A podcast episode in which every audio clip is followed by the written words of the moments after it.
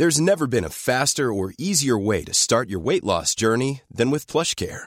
PlushCare accepts most insurance plans and gives you online access to board-certified physicians who can prescribe FDA-approved weight loss medications like Wigovi and Zepbound for those who qualify. Take charge of your health and speak with a board-certified physician about a weight loss plan that's right for you.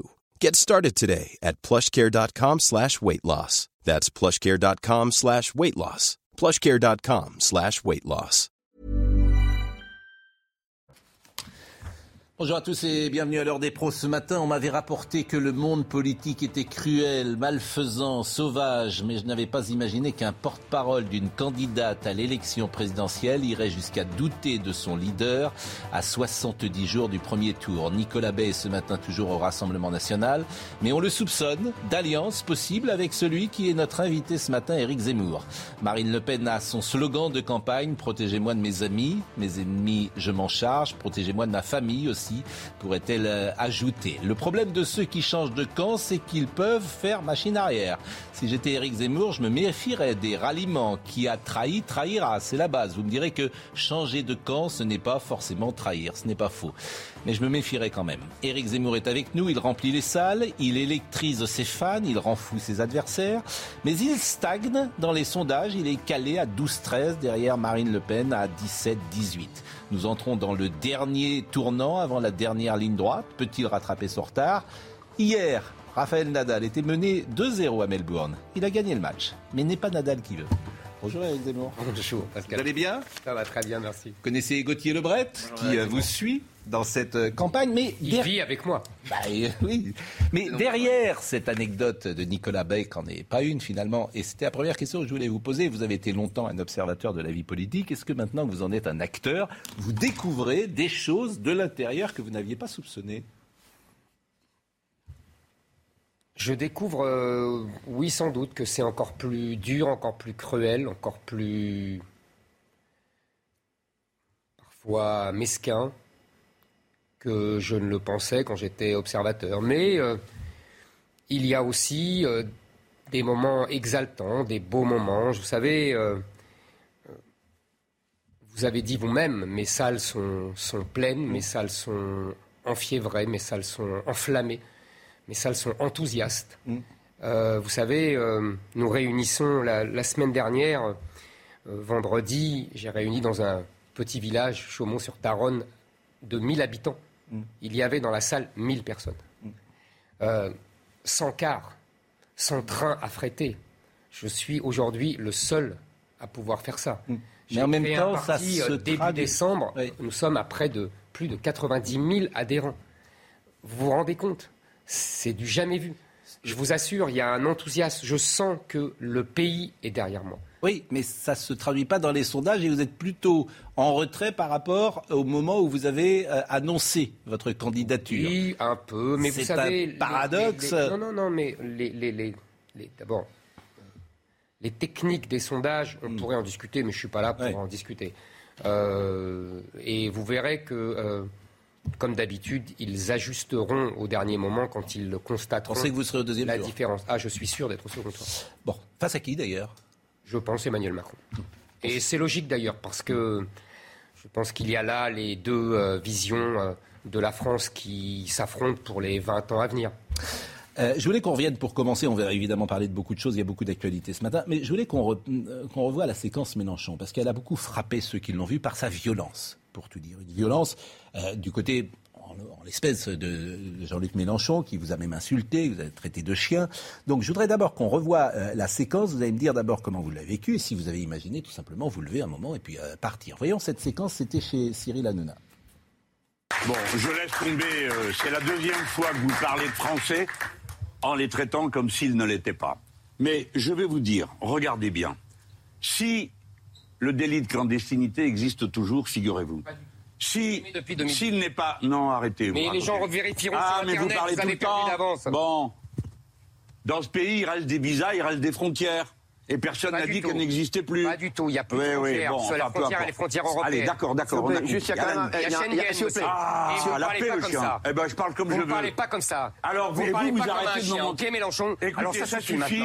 Oui, mais c'est vous, ça suffit de parler des gens comme ça. Vous pas des vous pas content, vous pouvez partir. Hein. Vous- C'est pas vous qui faites qui faites le patron.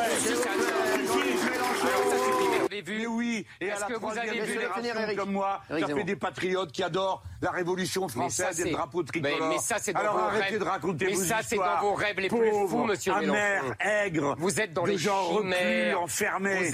Bon, deux, trois choses. D'abord, ça a été très violent. Ensuite, je pense que ça dessert dans ces cas-là à tout le monde. Euh, lui, bien sûr, mais vous aussi, euh, forcément, puisqu'on se dit qu'il y a une part de cynisme à accepter que vous parliez tous les deux comme si vous y trouviez tous les deux votre intérêt, au fond, à, à- à parler l'un l'autre. Et puis, est-ce que vous avez failli partir Parce qu'il vous traite de, de chien. Moi, j'ai de la peine pour Jean-Luc Mélenchon. J'avais du respect pour cet homme. Euh, son intelligence, sa culture, sa, sa capacité de, de comprendre l'histoire de France, même si on n'a pas la même vision, mais c'est pas grave. Je trouve que là, il s'est, désintégré en direct.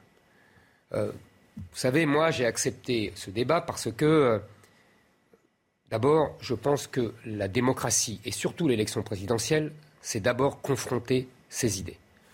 On ne peut pas être candidat à l'élection présidentielle et se planquer et ne sortir que pour faire des selfies avec des braves gens.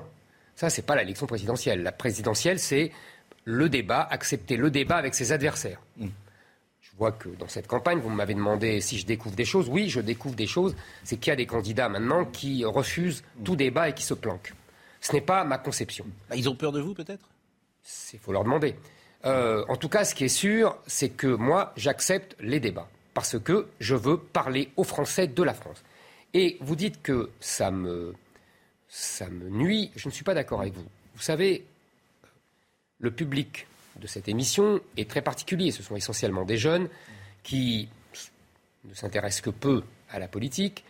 Euh, donc, et il y a eu, je crois, euh, en tout cas pendant que je parlais et que je débattais, j'essayais de débattre avec Jean-Luc Mélenchon, euh, 2 millions de spectateurs.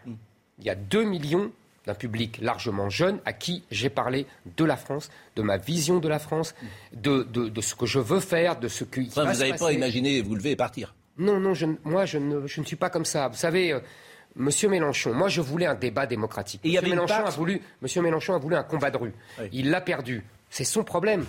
Moi, je ne regrette rien, au contraire. Mais puisque vous parlez des débats, c'est intéressant, puisque euh, Gauthier Lebret euh, rappelait que tout le monde ne veut pas débattre avec vous. Alors il y a plein de raisons. D'abord, certains disent qu'il a été condamné, donc on débat. Bah, non, mais c'est un argument. Non. C'est un Excusez-moi. argument pour ceux qui le mettent en place. Il a été condamné, donc on ne débat pas avec quelqu'un. Ce n'est pas un argument. Depuis juin, vous proposez un débat avec Marine Le Pen, c'est ça? Ben oui.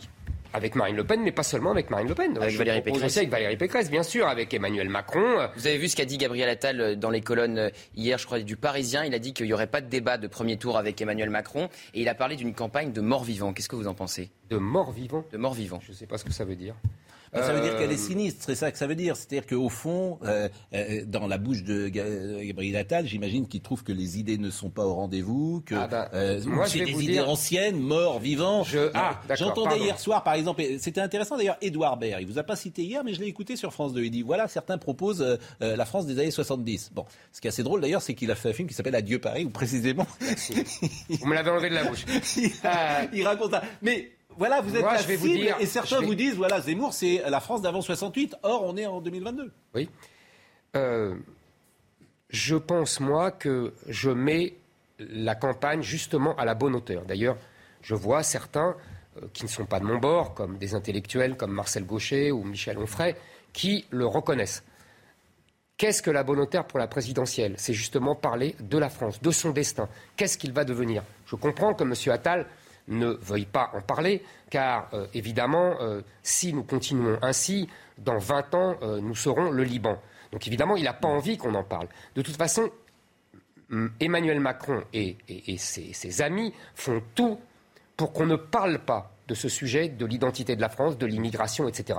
Ils, ont fait avec le Covid, vous avez vu la mise en scène énorme qu'ils ont faite avec le Covid pour qu'on évacue ce sujet, et ils trouveront tous les sujets possibles. Évidemment, ça ne leur va pas, parce que parler du destin de la France, euh, ça ne les concerne pas, en vérité. Le destin de la France, ils sont passés à autre chose. Ils sont passés à l'Europe, ils sont passés à la France dissoute, dans l'Afrique, dans l'Europe, dans le monde. Ce n'est plus leur sujet, la France. Alors évidemment, il dit, c'est une campagne de mort-vivant quand on parle de la France. Bah oui, moi, je vais parler de la France. Est-ce que, vous imaginez... Pardon, Pascal. Est-ce que vous imaginez un premier tour sans débat avec Emmanuel Macron? Euh, Il va tout faire pour se planquer lui aussi. Bah, c'est pas, c'est objectivement pas son intérêt. Mais vous savez, euh... qu'il est aujourd'hui, euh, bah, celui qui veut débattre, c'est celui qui est le plus en difficulté. Non, généralement, vous, vous avez intérêt à débattre, vous êtes à 12. Non, pas du tout. D'abord, je suis pas, je suis ou 13. Pascal.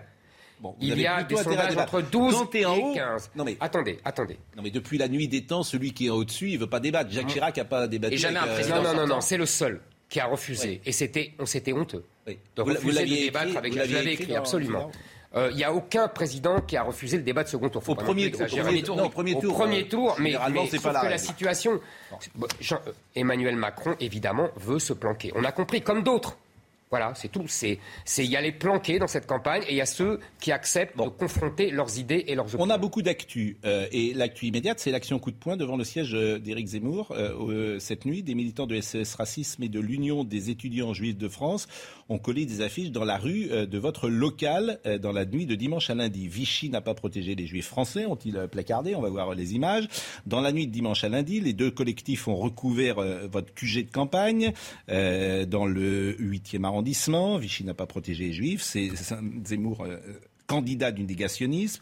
Euh, le polémiste euh, vous avez comparu le 20 janvier devant la Cour d'appel de Paris pour contestation de crimes contre l'humanité. Ça, bon, ce qui m'ennuie de parler, moi je veux bien qu'on reparle de ça, mais ça fait 50 fois qu'on en parle. Donc, mais on n'est pas obligé d'en parler, jean Pascal. Bah, je vais vous dire, c'est amusant, parce que c'est amusant de voir des gens qui me reprochent de vouloir la France des années 70 et qui parlent de la France des années 40 c'est un paradoxe de plus. Mm. Euh, écoutez, ces gens-là euh, ne savent pas quoi faire pour faire parler d'eux. Ces gens-là, en vérité, ne sont, sont tellement marginalisés au sein du peuple français qu'ils en souffrent terriblement. Ils sont en, survie artificielle par un système de subvention qui leur permet de vivre alors qu'ils ne représentent plus rien. C'est vrai euh, de l'Union des étudiants juifs de mais France, Bien sûr, mais l'Union des étudiants juifs de France, comme, comme SOS Racisme, mm. comme tous ces groupuscules qui font la loi par leurs accointances avec les médias et avec euh, les, les, les, pouvoirs publics qui les subventionnent. Et ils ont raison euh, de m'affronter car moi, quand je serai président, ça sera fini tout ça. Donc ils devront se remettre au travail. on va pas, vous êtes expliqué, et chacun maintenant est d'accord ou pas d'accord avec euh, euh, votre position euh, sur ce que vous aviez écrit dans le Destin français, hein, je crois. C'est pas utile de d'y revenir puisque c'est un débat qui est sans fin et les surtout un débat historique qui n'a rien à voir avec la présidentielle. Mais... Les camps sont irréconciliables, ou en tout cas ceux qui pensent que vous réhabilitez Pétain et qui le lisent comme cela, en tout cas, ne seront pas convaincus par vos arguments. En revanche, et c'est ça qui nous intéresse, oui, parce que c'est en fait c'est le logiciel des années 80 qui se met en place contre vous, euh, si j'ose dire, c'est de dire que, bon, fasciste, raciste, extrémiste, etc. C'est une très bonne comparaison, Pascal. Le logiciel des années 80. ce que, ce que, Lionel Jospin a appelé le théâtre antifasciste. Lionel Jospin, Premier ministre socialiste.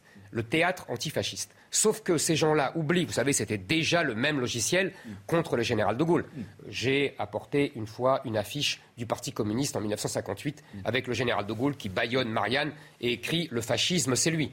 C'est exactement la même chose. Donc c'est toujours la même chose, le même argument. Euh, euh, euh, je pense que ces gens-là, alors là, eux aussi, vous voyez, c'est toujours la même chose. On est toujours le nostalgique de l'autre. Mm. eux aimeraient bien ressusciter cette France des années 80 où ça marchait encore. Mm. Sauf qu'ils ont oublié une seule chose. C'est que dans les années 80, on ne voyait pas les ravages de l'immigration. Aujourd'hui, on le voit. Plus personne en France ne croit que l'immigration est une chance pour la France, et donc il faut l'arrêter. Ah, et il faut l'arrêter. Une certaine immigration peut être intéressante pour la France. Et je serai, je serai le seul à l'arrêter. Vous faites un grand meeting euh, à Lille euh, samedi. Il y aura vraisemblablement une manifestation d'SOS Racisme. La maire de Lille a appelé à la mobilisation contre vous. Elle dit que vous n'êtes pas le bienvenu dans sa ville, à Lille. Qu'est-ce que vous lui répondez à Martine Aubry? Je ne savais pas que Lille lui appartenait. C'est quoi? C'est un fief? C'est elle l'a pris euh, en héritage de son seigneur, Pierre Mauroy. je ne savais pas que ça, appartenait à Madame Aubry. L'île est en France et la France est aux Français. Et non pas à Madame Aubry. Ce qu'on ne saura jamais. Euh, simplement, euh, vous allez voir, si jamais il y a quelques éléments qui nous agressent, on dira encore que c'est moi qui suis responsable des violences, alors que vous voyez que Madame Aubry et SOS Racisme font tout pour préparer euh, d'éventuelles violences, pour pouvoir me les mettre sur le dos. On connaît la technique, là aussi, c'est la technique des années 80, et c'est même la technique de bien avant, en vérité. Les communistes et l'extrême gauche ont toujours fait ça. Bon, ce qu'on ne saura jamais, oui, mais euh, ce qu'on ne saura jamais, c'est si c'est contre-productif euh, ou pas, et si au fond ça vous sert ou pas. C'est ça qu'on ne saura jamais, si ce type d'action, au fond, peut, vous pouvez en tirer un bénéfice. Alors, ce qui m'intéresse en revanche, c'est de voir comment vous articulez votre campagne, et vous avez tweeté euh, vous avez quelqu'un vous a rejoint qui s'appelle Damien Rieux, euh, qui est euh, plutôt très à droite, disons, dans. Oui, il est à droite. Il est. Dans votre. Il défend, il défend, la France. Bon, il y a plusieurs nuances. Ceux qui il y a plusieurs, Il y a plus, oui, mais il y a plusieurs, plusieurs nuances de droite. Et il est plutôt. Justement, je suis là pour faire le grand rassemblement des droites. Je suis d'accord avec vous. Alors, moi, j'ai une séquence qui me pose problème puisqu'il l'a mise ce week-end. Et euh, c'est vrai qu'on on parle souvent du climat qui peut être extrêmement violent. Et euh, je vous propose de voir le tweet que vous avez mis et la séquence qu'il a mise en, ligne. Euh, voyez là et on, en parle ensemble. On est chez nous, chez nous Tiens, Zimou Tiens, Zimou, tu vois Zimou? On est chez nous, nique ta mère Nique ta mère, Zimou, espèce de juif de fils de de ta mère Bon, alors, d'abord, c'est évidemment des gens qui vous insultent. On comprend que, on a flouté évidemment les images, on comprend que c'est un drapeau euh, algérien. Mais ce qui m'ennuie dans cette séquence, c'est on ne sait pas quand est-ce qu'elle a été tournée. On ne sait pas où elle a été tournée. Et on ne sait pas à quelle occasion elle a été tournée. Et c'est dans votre équipe de campagne. Et là, il y a un problème de savoir, euh, de traçage d'une séquence comme celle-là. Vous, vous l'avez retweeté et vous, vous avez dit quand ça s'arrêtera. Quand, hein, je crois que c'est ça que vous avez dit. Bon. Donc ça pose un souci parce qu'on peut, euh, à juste titre, vous accuser de mettre, de jeter de l'huile sur le feu avec une vidéo qui vient de nulle part et qui pose problème. Pascal, pardonnez-moi, c'est l'écume tout ça. Ah, c'est votre équipe de campagne. C'est mon équipe de campagne je ne maîtrise pas tout à la, lettre. Je ne suis pas là pour regarder tout. Euh, bah, vous l'avez retweeté. Damien Rieu. vous avez mis un commentaire. Damien Rieu est le meilleur, est le meilleur de, jusqu'à quand c'est notoriété publique, de notoriété publique. Il est le meilleur dans son domaine. Bien. Tout le monde le craint et tout le monde nous envie. Damien Rieu. Donc, si vous, voulez le reste, le reste, le reste, Pascal. Mm c'est pas un sujet. je suis candidat à l'élection présidentielle. Je ne suis pas un commentateur de réseaux sociaux. Mais bah si, vous l'avez commenté. Non. Jusqu'à quand? Écoutez, sur le vous fond, qui l'avez fait. Sur le fond, sur le fond, tout le monde sait, tout le monde sait que euh, l'immigration folle de ces 30 dernières années a provoqué une explosion de la violence qu'on appelle l'ensauvagement. C'est ça l'essentiel. Et c'est ça que je veux arrêter. Mais je ne, je ne répondrai pas davantage. Bah, voilà. En tout cas, il n'y a pas de commentaire à faire de plus. Je ne suis pas là pour commenter ceci et cela. Je suis là pour vous dire l'objectif de ma campagne et de ma candidature je vous ai fait réagir ce matin parce que précisément vous l'avez commenté. Peu si vous aviez des images comme ça, il y en a des dizaines. oui, mais tout le monde le sait. La France, la France en meurt de ça. Répète, On voit bien tout je ça. Je répète ce que je dis. Si vous n'aviez pas commenté vous-même en disant jusqu'à quand, je ne vous poserai pas la question. C'est précisément parce que vous avez été un commentateur de cette image et que cette image me pose un problème pour les raisons que j'ai dites. Donc, euh, et, alors, mais on pourrait dire ça pour tous euh, les candidats euh, à la présidence de la République quand des images euh, sont données, il y a une mission de sourcer ces images, de dire quand est-ce qu'elles ont été euh, tournées, euh, dans quel contexte, etc. C'est tout. Je dirais ça à me paraît... de, de, vous le donner. Ça me paraît important. En revanche, ce qui est intéressant, c'est de voir ce qui va se passer sur les réseaux sociaux. Et effectivement, vous dites que Damien Rio, Damien Rio est quelqu'un qui vous a rejoint, qui est assez efficace, dit doute, et effectivement, il peut avoir une campagne d'islamo-droitisme. de ciblage. C'est quoi l'islamo-droitisme par rapport à l'islamo-gauchisme? Eh ben, c'est la même chose, mais à droite. Et vous avez commencé à cibler Damien Abad et Patrick Caram. On se souvient que ces accusations d'islamo-droitisme avaient coûté cher à Alain Juppé, qui était euh, surnommé sur les réseaux sociaux Ali Juppé. Est-ce que vous avez la même stratégie pour Valérie Pécresse? Vous savez, ce n'est pas une stratégie, c'est la réalité. C'est-à-dire que de nombreux élus qui ont rejoint Valérie Pécresse, dans leur gestion quotidienne de leur mairie, de leur conseil général, de leur conseil de leur, région, euh, ont des accointances et des complaisances euh, pour les mouvements salafistes, pour les frères musulmans. Euh, ils tiennent un discours ferme à la télévision, Madame Pécresse la première, et dans la réalité, on les voit arrosés de subventions divers groupes de frères musulmans, de salafistes, financer des, mosquées où il y a également des frères musulmans et des salafistes, et tout ça évidemment en retour pour avoir des, des voix euh, lors des élections, des voix de, euh, citoyens français de confession musulmane que ces gens-là leur garantissent, entre guillemets. Voilà, tout le monde le sait, tout le monde sait que ça se fait à gauche et tout le monde sait que ça se fait à droite, et depuis longtemps. Donc il faut que ces élus qui ont rejoint Valérie Pécresse sachent mm. que nous allons dénoncer leurs manœuvres et leurs méfaits. Mais Valérie Pécresse, vous lui faites ce procès? Bien sûr. Et vous verrez qu'on le démontrera. Mm.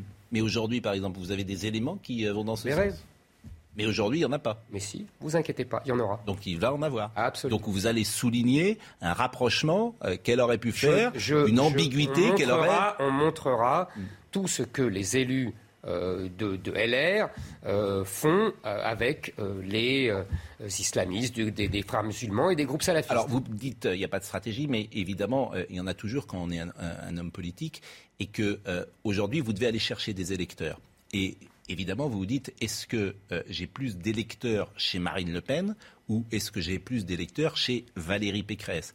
Et il semblerait que ce soit davantage chez Valérie Pécresse que vous pourriez faire venir des gens qui sont séduits par votre discours, une sorte de bourgeoisie culturelle, intellectuelle des villes. Alors, des, comment dire, des, oui, une classe moyenne euh, euh, qui serait tentée par ce que vous dites, plus que les classes populaires.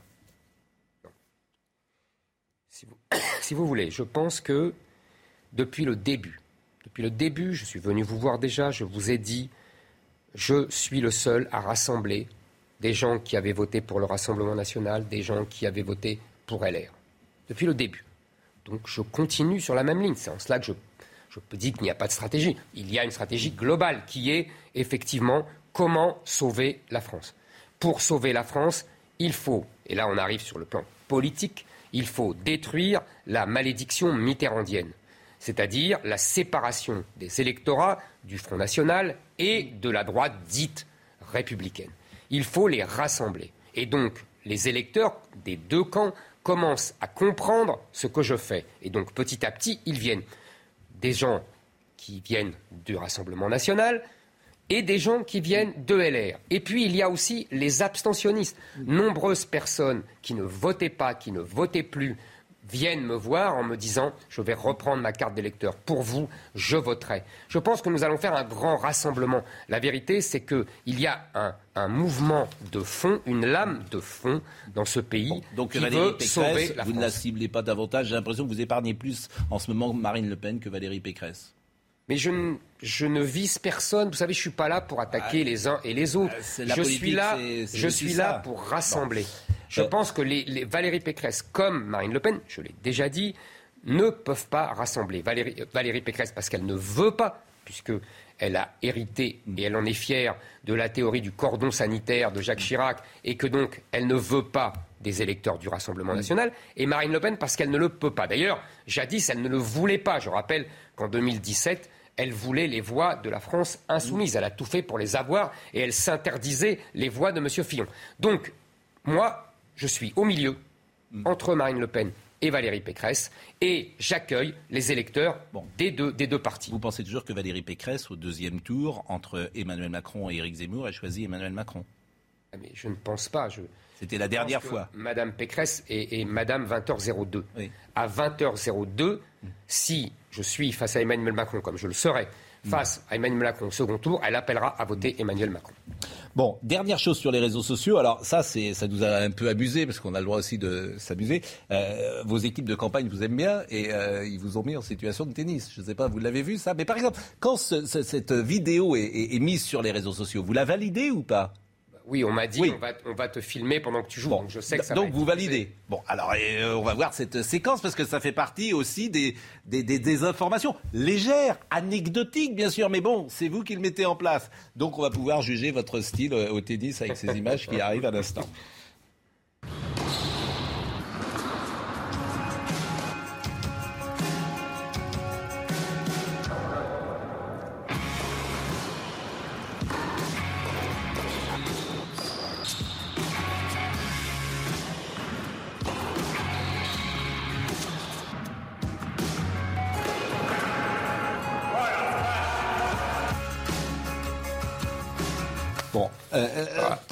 me demande si ça vous Nadal, sert. Medvedev, Non, mais euh, je me demande si ça vous sert. Je trouve que c'est un peu de la vieille euh, com, euh, ce genre de choses. Mais je peux me tromper, je ne sais pas. Parce que, bon, vous êtes un joueur de tennis du dimanche, Bien quand même. sûr, Bon, évidemment, bon, et- évidemment. Et, et je me dis, mais euh, voilà, c'est- C'était un clin d'œil. bon, c'est un clin d'œil. Et- et quel est, euh, vous êtes plutôt Nadal ou Federer, d'ailleurs, au fond? Euh, je trouve Federer plus beau à avoir joué. Oui.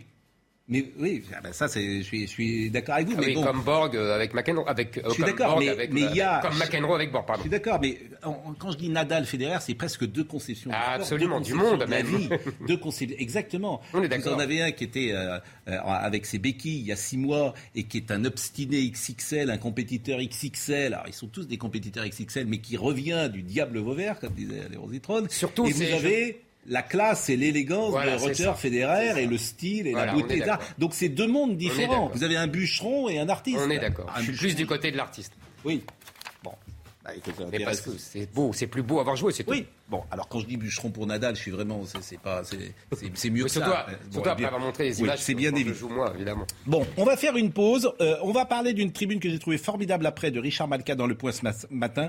En l'absence de réaction, il n'y aura plus aucun reportage ni euh, enquête sur l'islam radical, a-t-il écrit dans Le Point. Menacée, Ophélie Meunier, vous le savez, présentatrice de Zone Interdite, vit depuis samedi sous protection policière et Richard Malka appelle les médias à la soutenir. Je voudrais que les sociétés de journalistes s'y prompt dans tous nos chers médias à donner des leçons à la terre entière.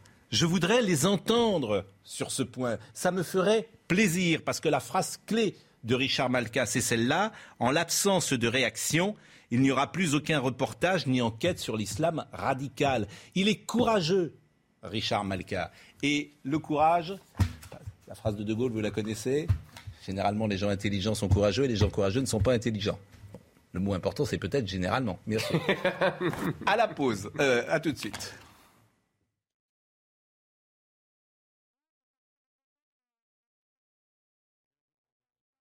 30 à midi. Est avec nous ce matin, Gauthier Lebret est présent. La tribune de Richard Malka dans le point. En l'absence de réaction, écrit-il, il n'y aura plus aucun reportage ni enquête sur l'islam radical. C'est la solitude qui expose. C'est par la menace et la peur que la liberté d'expression est mise en danger, que la liberté tout court disparaît. La vérité qu'on ne pourra bientôt plus parler de cette religion, ni même de fanatisme et d'intégrisme. Encore un petit effort et ces sujets deviendront totalement tabous. Un angle mort, un problème que plus aucun média n'osera traiter et aborder. Surtout, il réclame, c'est ça qui est intéressant, il réclame que euh, les médias soutiennent, en l'occurrence Ophélie Meunier, présentatrice de Zone Interdite, qui vit depuis samedi sous protection policière. Il appelle tous les médias à la soutenir. Évidemment que tous les médias devraient euh, la soutenir. Euh, J'attends de voir. Il y a une telle, un tel, tel interdit et, une telle réserve de tous les journalistes, ou de la plupart des journalistes, sur ce sujet que je connais bien, euh, et le sujet et la réserve, euh, que euh, je- j'en doute. Mais nous verrons. Mais vous savez, pardonnez-moi, et Richard Malka a raison de sonner l'alarme, mais le, le- sujet n'est même plus là. Ce n'est plus le sujet de la liberté d'expression. C'est que ce que nous a montré ce remarquable reportage de zone interdite, c'est que à Roubaix, à 2 heures, 3 heures de Paris, c'est l'Afghanistan. C'est ça le vrai sujet. Alors, C'est-à-dire que certains il y a- quartiers il y a- de Roubaix, il y a- il y a- certaines rues de Roubaix. des quartiers entiers, mais c'est- toute la ville. Mais ça fait longtemps que je le sais, ça fait longtemps que je le dis, ça fait longtemps qu'on me le raconte. Il y a, il y a Roubaix et il y a bien d'autres villes. C'est l'Afghanistan. Parce que, évidemment, c'est la loi de la démographie qui fait l'histoire. Et donc, quand il y a une immigration folle de gens venus de contrées islamiques qui sont en nombre et qui donc évincent les Français d'origine qui étaient là, euh, qui s'enfuient parce qu'ils ne sont, ils sont étrangers chez eux, et ben ils reconstituent leur pays d'origine. Et donc nous voyons effectivement euh, euh, l'islam dans, dans- dans sa pureté de cristal et comment il, il- il- il- il organise la société avec vous avez tous vu les, poupées sans visage parce que le Coran interdit les représentations des visages, avec ces euh, femmes, euh, ces enfants de 6 ans voilés entièrement de pied en cap dans les classes, avec ces restaurants euh, qui réservent des box pour que les femmes puissent être seules et, pas vues de l'extérieur et qui se dévoilent, c'est ça aujourd'hui le fruit de l'immigration. Et c'est ça aujourd'hui le fruit de la politique de M. Macron, défendue par M. Attal, qui critique ma campagne de mort. Éric Zemmour. Vous voyez, ça, oui, effectivement, c'est la mort de la France. voilà. J'entends C'est ça le sujet, c'est ça l'important. Pardonnez-moi, Pascal, mais je le répéterai jamais assez. Et donc, je suis le seul à vouloir arrêter ça. J'entends ce que vous dites. Mais euh, je lisais, euh, il y avait un formidable reportage dans Le Parisien, je crois que c'était samedi, sur l'Afghanistan. L'Afghanistan, c'est des enfants de 7 ans, 8 ans qui se prostituent dans la rue et qui vont mendier. L'Afghanistan, c'est des euh, femmes qui ne peuvent plus travailler dans les services publics. L'Afghanistan, ce sont des, des, des, jeunes filles qui sont en cours. bon, Roubaix, ce n'est pas l'Afghanistan. C'est le régime de la charia. Non, mais ce que je veux dire, c'est que Roubaix, c'est le régime de la charia. Mais en revanche, qu'il y ait des soucis, c'est la difficulté. Non, non, Pascal, ce, ce ne sont pas des soucis. Ce ne sont pas des Plus que des soucis, vous avez raison. C'est une organisation. Oui. C'est un peuple qui remplace un autre peuple, et c'est donc une civilisation qui remplace une autre civilisation. C'est tout. C'est pas des soucis, c'est pas des ennuis. Je conteste le mot Afghanistan journalistiquement. Mais vous avez tort de le contester. Vous voulez le Maroc Vous voulez euh, qu'est-ce que vous voulez? Je vous donne un autre exemple. Il y a 50 pays musulmans. Parce que vous voulez l'Afghanistan, c'est choisissez des votre pays qui sont à tous les coins de rue avec euh, et on choisissez votre... pays musulman. Le problème, c'est qu'il y a aujourd'hui en France d'innombrables enclaves étrangères qui sont rentrées dans la ce que les musulmans appellent la Oumma c'est-à-dire la nation islamique. Et voilà, c'est ça mon projet politique, c'est arrêter l'extension de la Oumma en France. J'entends, mais je répète que l'Afghanistan, c'est des talibans au coin de rue avec des kalachnikovs, ce qui n'est pas le cas à, Roubaix. Et c'est le mot Afghanistan qui est effectivement... Les caïds, de la drogue ont les kalachnikovs. Les défections du Rassemblement national. Ça, c'est un sujet de fond, parce qu'il euh, y a des sujets de fond qu'on aborde euh, désormais, et notamment ce qui se passe avec l'union des droits possibles. On va voir le sujet de Clémence Barbier, et je vais vous faire euh, réagir sur ce qui se passe entre le Rassemblement national et votre mouvement Reconquête. Son appel à l'union des droites semble porter ses fruits. Éric Zemmour a reçu ce week-end le soutien de l'ancien numéro 2 du Front National Bruno Maigret. Un nouveau revers pour Marine Le Pen, quelques jours après la défection de Marion Maréchal, sa nièce, qui hésite à rejoindre le candidat de Reconquête. L'eurodéputé du Rassemblement national Nicolas Bay se montre, lui, ambigu. Il est évident euh, face à Emmanuel Macron que je soutiendrai euh, sa candidature, mais pour autant, et euh, c'est ma liberté. Euh, je ne considère pas euh, qu'Éric Zemmour est un, est un ennemi. Marine Le Pen, qui jusqu'ici minimisait les départs, s'est montrée ferme ce week-end. Ceux qui veulent partir partent, mais ils partent maintenant. Voyez? Parce que euh, ce qui est insupportable, c'est la, la taquia, en quelque sorte, euh, qu'ils reprochent eux-mêmes aux islamistes. Vous voyez? Voilà. Donc euh, la taquia, c'est la dissimulation. De son côté, son père, Jean-Marie Le Pen, clarifie lui aussi la situation. Je soutiens ma fille qui est la candidate du Rassemblement national. C'est assez naturel. Ces défections successives ne fragilisent pourtant pas la candidate du Rassemblement national, qui stagne à 17% des intentions de vote, tandis qu'Éric Zemmour reste autour de 13%. Alors, vous vous êtes exprimé tout à l'heure sur les sondages, mais il y a des ralliements, et puis il y a un ralliement euh, que vous attendez sans doute, qui serait le plus symbolique pour euh, plein de raisons, c'est celui de Marion Maréchal. Est-ce qu'elle va vous rejoindre? Qui vivra verra. Euh, maintenant, vous savez, j'ai regardé euh, depuis quelques jours euh, les réactions, Marine Le Pen, là, vous n'avez pas montré chez Laurence Ferrari. Euh, et on l'écoutera J'ai vu son, son, émotion. vous savez, je comprends son émotion. Je, je, comprends très bien. C'est difficile, surtout quand les, les relations familiales, c'est toujours compliqué, on le sait, chez nous tous.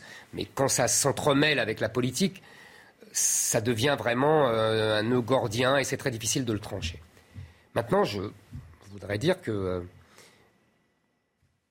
je découvre, vous m'avez posé la question au début et je reviens à cette question, effectivement à quel point la politique c'est dur et à quel point la campagne présidentielle c'est dur. Moi aussi, euh, vous savez, je souffre, pour reprendre le mot de Marine Le Pen, c'est-à-dire Je suis euh, attaqué par toute la, classe politique, hein, de Marine Le Pen à Fabien Roussel.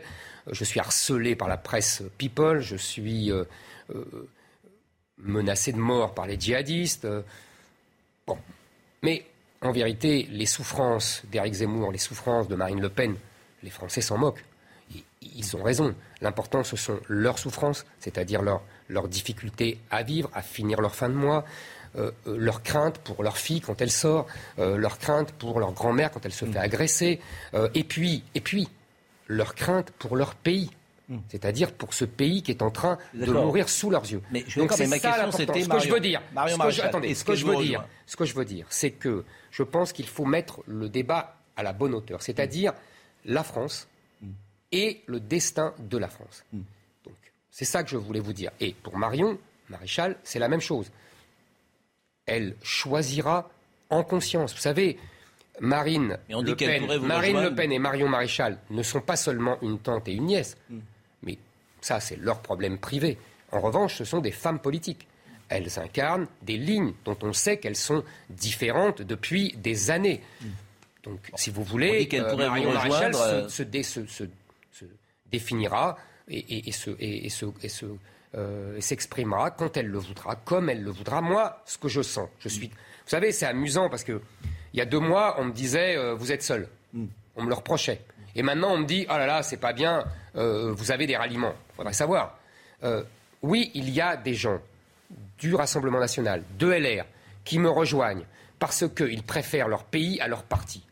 On les considère comme des traîtres. Enfin, moi, je les considère comme des gens courageux parce qu'ils choisissent plutôt leur pays à leur parti. Et c'est beaucoup plus important. Vous savez, les boutiques partisanes, euh, c'est subalterne. En revanche, on ne pas être naïf non plus. Il y a parfois des intérêts politiques. Vous savez comment ça se passe. Mais il y a des gens qui peut-être se placent au 24 avril qui joue le coup d'après, qui imagine que Marine Le Pen, le 24 avril, si elle n'est pas élue présidente de la République, sa carrière politique sera mais ce terminée. Pas vrai, mais c'est pas vrai. finie. Et ils mais imaginent pas vrai, y aura mais... autour de Marion Maréchal, pourquoi pas, et de vous, pourquoi pas. Ce sera soyons pas naïfs. pas du tout, mais, vous, naïfs. mais vous vous trompez. Bah, Pardonnez-moi, vous vous trompez. Arrive, vous trompez. Tous ces gens-là auraient pu rester au chaud. Ils avaient des mandats, euh, ils, euh, voilà, ils étaient tranquilles. le coup d'après, ça existe. Non, mais bien sûr, mais là, en l'occurrence, il n'y a pas de coup d'après. Il n'y a pas de coup d'après. Il y a l'élection présidentielle. L'élection présidentielle va se jouer là-dessus et se jouera notre destin. Je pense que c'est il y a une situation d'urgence. J'ai entendu, ça fait plusieurs fois effectivement que vous le dites ce matin et je comprends. Euh, un mot sur les ralliements, Bruno Maigret? Peut-être. Enfin, Bruno Maigret a déjà dit qu'il vous soutiendrait. Est-ce que vous aurez le même score que lui Au final, on verra. Mais on me confiait dans votre. Ça ne ressemble pas pour l'instant. Je ne crois pas que Bruno Maigret. Il a tenté l'union des droites, il a échoué. Oui, oui mais il n'est pas arrivé à 14, 15 dans les sondages. Et est-ce qu'il y a cette volonté de feuilletonner? C'est-à-dire que vous avez déjà des ralliements, déjà des gens qui vous ont appelé, ils vous ont dit on souhaite te euh, rejoindre. Et est-ce que vous avez dit bah, attendez telle date, attendez telle date pour pouvoir feuilletonner et affaiblir un peu plus les partis dont ils sont issus? Moi, vous savez, je ne suis pas un chef de parti. Donc, j'ai parfois les handicaps, mais j'ai aussi les avantages. C'est-à-dire que je ne, je ne suis pas dans la tactique politicienne. Je ne suis pas un. Quand les gens veulent me, rejoindre, ils sont. Ouvrent les bras. Quand ils hésitent, vous savez, même mon ami Philippe de Villiers, avant Villepinte, et pour Villepinte, finalement, a hésité avant de venir. Oui, vous avez et puis, et puis, Villepinte l'a enthousiasmé, l'a enflammé, euh, et il est venu. Mm. Eh ben, c'est comme ça, ça vient à son heure. Mais vous savez, le plus important, Gauthier Lebret, c'est un tel ou tel ralliement, j'en suis heureux et, j'en suis joyeux. Mm. Mais le plus important, c'est la France. C'est le ralliement du peuple français. Oui. Et, ça, et ça, vous savez, euh, Gauthier était avec nous mm. euh, à Cannes. Il a vu cette, cette, cette ferveur autour de moi. C'est ça l'important. Franchement, c'est ça. Alors, ce qui nous intéresse, c'est effectivement. Parce que là, on est quand même dans un conflit entre le Rassemblement national et, et euh, le mouvement Reconquête. Et c'est vrai que les coups vont être durs et que les paroles vont être dures, euh, alors qu'effectivement, il y a des idées quand même qui sont partagées des deux camps. Euh, écoutez ce qu'a dit Jordan Bardella. On s'en fout que Zemmour gagne ou pas. Il ne gagnera pas. Ils ne sont pas là pour ça. Je me demande, moi, si autour d'Éric Zemmour, il n'y a pas la volonté, et beaucoup de Français commencent aujourd'hui à le voir, de tout faire pour empêcher Marine Le Pen d'accéder au second tour de l'élection présidentielle. Ils ont des méthodes qui sont des méthodes particulières, qui sont des méthodes Et c'est lui qui vous a. Donc, appelé Ils ont contacté tout le lui- monde. Ils appellent. Donc vous ils, promettent, euh, ils promettent de l'argent, ils promettent des investitures aux élections législatives. Euh, ce sont des méthodes qui sont des méthodes déloyales.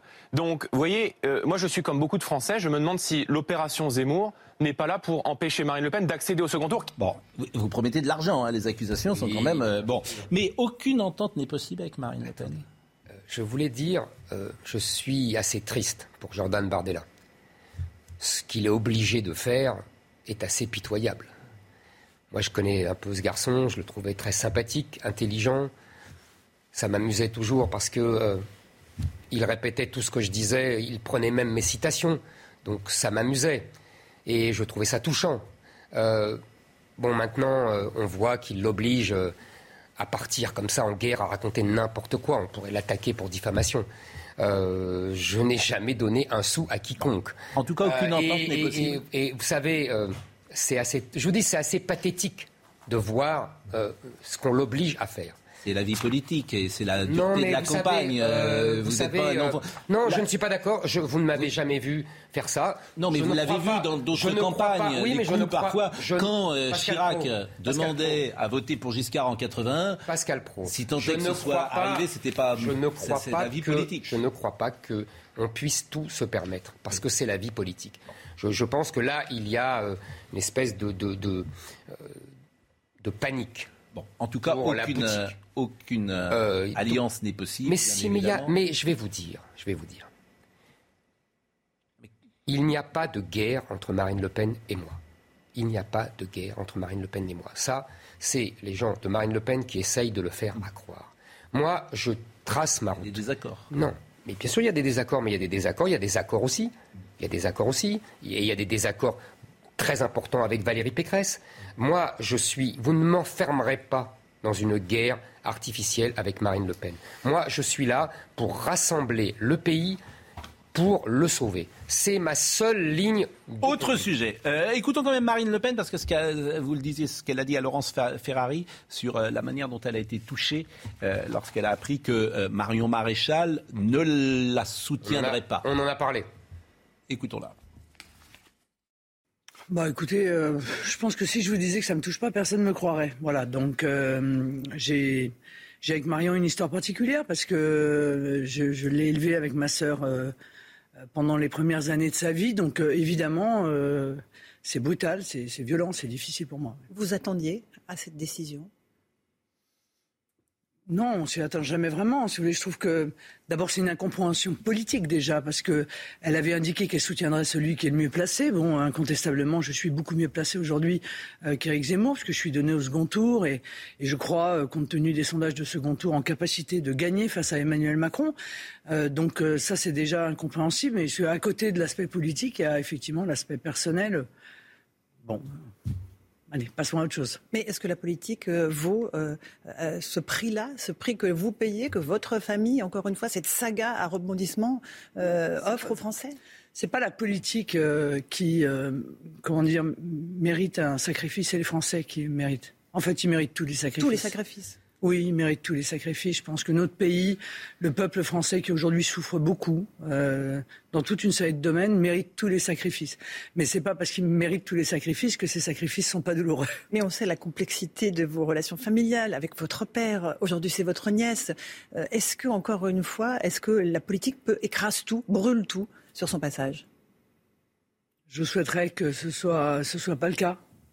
Bon, mais Est-ce que c'est pour ça que vous vivez entouré de chats? Parce que seuls les animaux ne trahissent pas.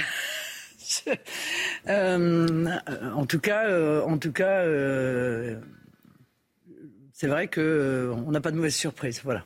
Avec. Et on n'est pas trahi. Mais, mais, en- mais, mais bon, c'est pas ça qui m'écartera de la politique. Vous voyez ce que je veux dire? Encore une fois, je vous le dis, je, je fais tout ce que je fais. Je sais euh, qu'on peut parfois payer un prix très lourd dans cet engagement politique, mais je sais pourquoi je le fais. Voilà, je, c'est pas par hasard. Euh, c'est pas confortable personnellement. Peut-être euh, aujourd'hui, on se rend compte aussi que c'est pas confortable personnellement. Euh, mais euh, il y a des choses qui nous dépassent. Voilà. Euh, on se bat pour un idéal. Euh, et on se bat pour des, pour des gens, pour des hommes, pour des femmes, pour des enfants, pour leur avenir. Et c'est ça que, qui me donne la force, moi, aujourd'hui. Bon, elle dit la même chose que vous. Non. Ah, quasiment. Non. Si vous voulez, moi, je, je, je comprends son émotion. Je la comprends. Je, c'est dur. J'imagine que c'est très dur. Il y a tout s'entremêle, le sentiment, l'affection, les souvenirs euh, de, jeunesse, de l'enfance de Marion Maréchal, et puis la politique. Donc j'imagine que ça doit être très dur. Mais c'est ce que je vous ai dit, c'est dur pour tout le monde. Moi, euh, je, suis, euh, je vous l'ai dit, menacé de mort par les djihadistes. Je suis combattu par toute la classe politique de Marine Le Pen à Jean-Luc Mélenchon. Je, suis harcelé par la les presse. 10 000 euros. Je pense que c'est dur et que ce n'est pas, si vous voulez, ce n'est pas à la bonne hauteur que de, que de mettre la présidentielle au milieu d'une affaire de famille. La famille, c'est le personnel. Et puis, il y a la politique. les 10 000 euros, parce qu'il nous reste peu de temps, il y a deux Ah sujets que je voudrais euh, aborder avec vous. Les 10 000 euros, euh, vous avez proposé une bourse de 10 000 euros alors, c'est ce que vous avez dit dans le Loir-et-Cher, c'est 10 000 euros par naissance en milieu rural. Vos opposants dénoncent une mesure euh, démagogique, que vous sortez le carnet de chèques pour vous acheter le vote rural. Et surtout, est-ce que vous êtes sûr que c'est constitutionnel? Parce que vous faites une différence entre les territoires. Un Parisien n'aura pas les mêmes droits, du coup, et bien qu'un habitant du Loir-et-Cher. Vous avez très bien compris. Euh, qu'est-ce que je veux faire? Depuis des années, on a tous lu ou on a entendu parler des thèses de Christophe Guillouis euh, sur la France périphérique et la France des métropoles. On dénonce euh, un déséquilibre croissant entre des métropoles, c'est-à-dire les grandes villes et leurs banlieues, vers lequel tout arrive, les, flux de la mondialisation, les richesses, les subventions énormes des, politiques de la ville, et puis une France rurale qui représente quand même 33 euh, hein, de la population, euh, qui est abandonnée, qui est désertée, où les services publics s'en vont, les maternités ferment, il y a de moins en moins de naissances, etc. Moi, je veux changer fondamentalement l'orientation de la politique. C'est-à-dire que je veux passer de la politique de la ville à la politique de la campagne. Euh, donc, je veux favoriser la natalité dans les campagnes, alors que la natalité dans les métropoles, en particulier dans les banlieues, explose n'a pas besoin d'aide. Elle en a déjà suffisamment. Donc moi, je veux aider ceux qui ne font pas assez d'enfants et redonner envie de s'installer dans des communes rurales de moins de 2000 habitants. C'est la dénomination de l'INSEE. Euh, c'est constitutionnel, demande Gauthier Lebret. Je vais répondre là-dessus. Qu'est-ce que dit le Conseil constitutionnel? Et de toute façon, c'est le principe même de l'égalité euh, en France. On, doit respecter l'égalité quand il y a les mêmes conditions. On peut rompre cette égalité pour combattre des, différences. Je, vous donne un exemple. Quand Jean-Michel Blanquer divise les classes par deux dans les banlieues, en gros, ce qu'il appelle les quartiers prioritaires, parce que les enfants ont plus de mal, ils sont plus en retard, etc. Bon, il fait une discrimination positive. Il fait euh, une discrimination. Le Conseil constitutionnel n'a rien dit là-dessus. Bon, quand vous payez l'impôt sur le revenu, il y a des gens qui payent l'impôt sur le revenu, il y en a qui n'en payent pas, parce qu'ils ne sont, ils ne sont pas assez aisés. Là, ça fait des différences. Il y a des différences quand on établit, euh, quand il y a des situations différentes. Et vous posez une autre question, qui est, euh, c'est de la démagogie, vous ouvrez... Comment on finance? Absolument, comment on finance? Nous avons calculé, il y a 200 000 naissances par an dans les zones rurales. Donc la mesure coûtera 2 milliards. ok? C'est euh, on a calculé les prestations sociales aux étrangers extra-communautaires, non contributives, hein, le RSA, euh, l'allocation logement, l'allocation familiale, ça coûte 20 milliards. Le plan Borloo de rénovation des villes, on a uniquement rénové les immeubles et ça n'a rien changé, ça a coûté 40 milliards. Un mineur isolé coûte en par an 50 000 euros.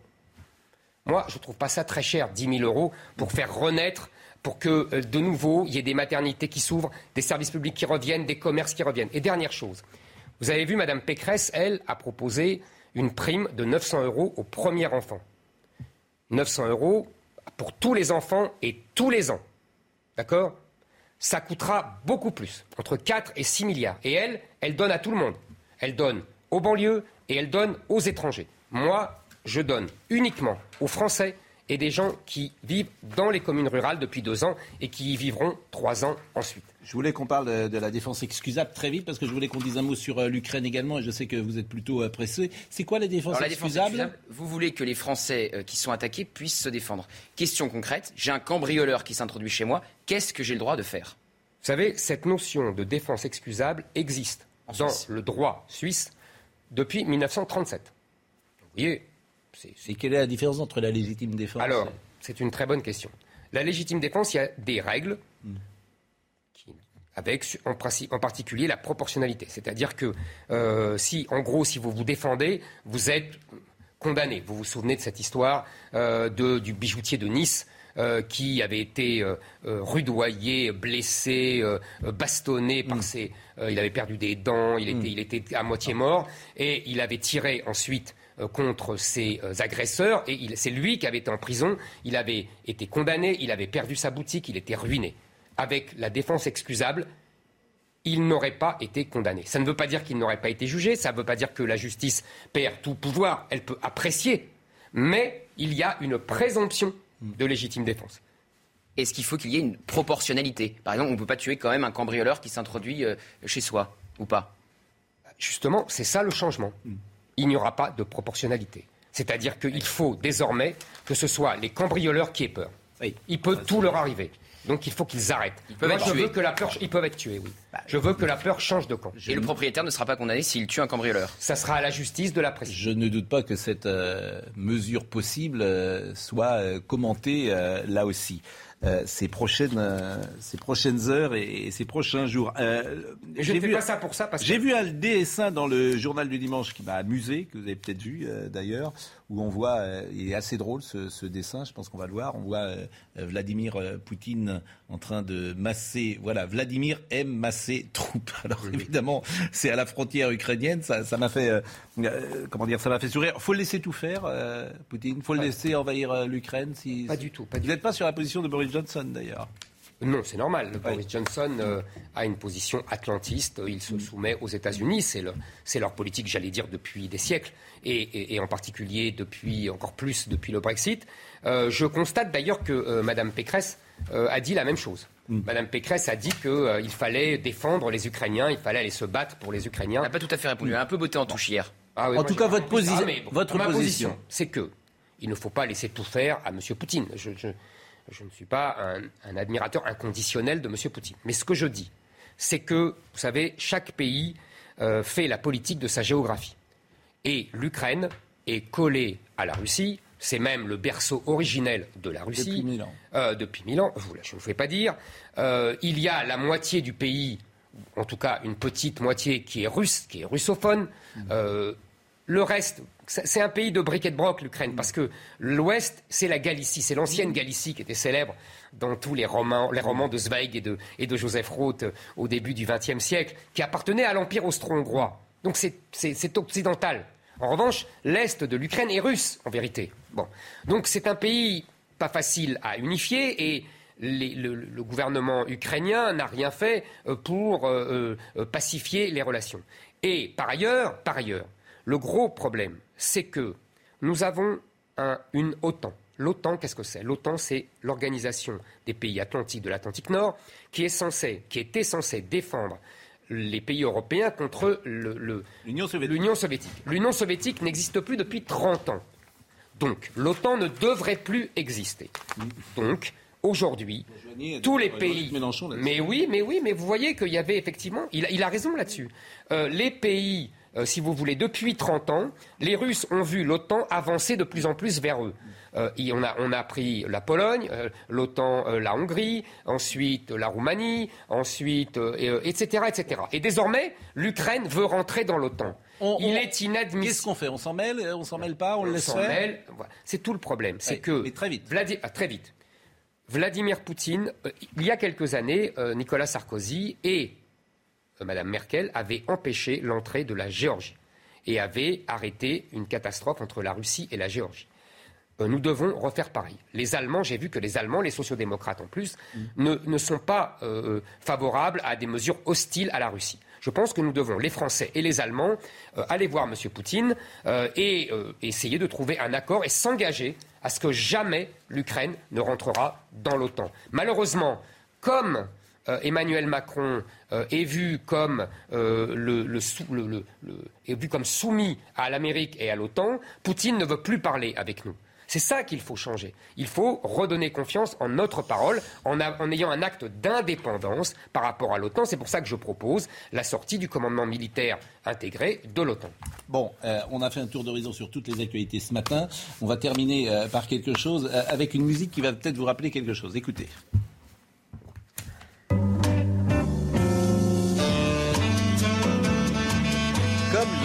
Aimez. Ouais, ah bah, c'est pas apostrophe, Ah, c'est bouillon de euh, culture. suite. Voilà, mais comme je sais que vous aimez bien la télé d'avant, et, et en général monde- le monde d'avant, vous aimez bien le monde d'avant, vous avez le droit d'ailleurs. Ça dépend pourquoi. Vous Bah savez, oui, euh, ça dépend pourquoi. mais pour bon. quel sujet Et qu'on avait envie de faire euh, un, un hommage à Bernard Pivot, qu'on salue. Il y avait aussi un bon papier hier dans le journal du dimanche. Je me suis dit que pour terminer cette émission, j'allais reprendre le fameux questionnaire de Pivot.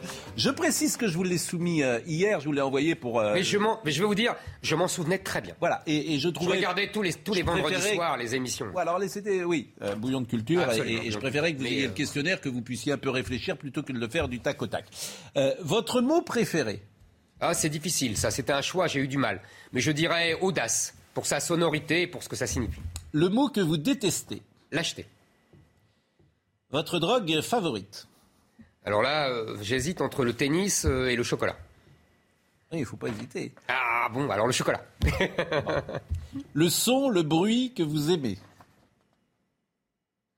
Les premières notes de NG des Rolling Stones. NG des Rolling Stones. Bon.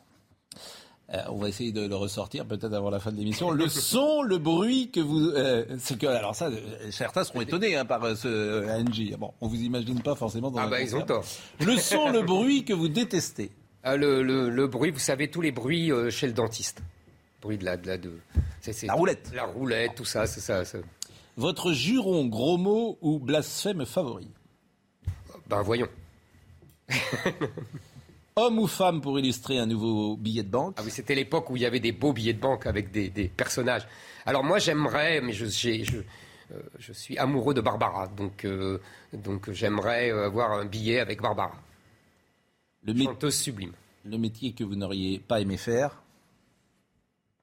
Glacier, parce que je passerai ma journée à manger les glaces. Donc euh, je... La plante, l'arbre ou l'animal dans lequel vous aimeriez être réincarné euh, cheval, parce que c'est tellement beau, tellement élégant, racé. C'est, magnifique. Et si Dieu existe, qu'aimeriez-vous, euh, après votre mort, l'entendre vous dire? Ah, j'aimerais qu'ils me euh, merci pour la France et tes parents t'attendent. Et vous pensez qu'il existe Dieu? Ça dépend des jours. Mais je pense qu'il y a une force, oui, euh, au-dessus de nous. Force de l'esprit. Voilà, comme disait Mitterrand. Eh bien, je vous remercie. Terminé en citant Mitterrand. Ça aurait été fait. Je vous remercie euh, beaucoup, C'est moi Eric, qui vous remercie. Eric Zemmour. Et euh, bah, nous, on va euh, continuer l'émission et commenter, débriefer euh, ce que vous nous avez dit avec euh, Jérôme Béglé, avec Elisabeth euh, euh, Lévy. Que me dit... euh, Ah oui, Angie, bah, euh, je Alors. crois que Angie... Angie Est-ce qu'on l'a, la les, musique les- les notes, la première, ah, première note bon. de la guitare sèche. On ne l'a pas, Voilà. manifestement. Marie me propose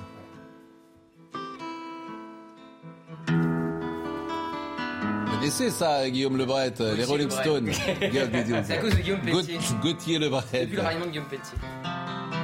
Voilà. Bon.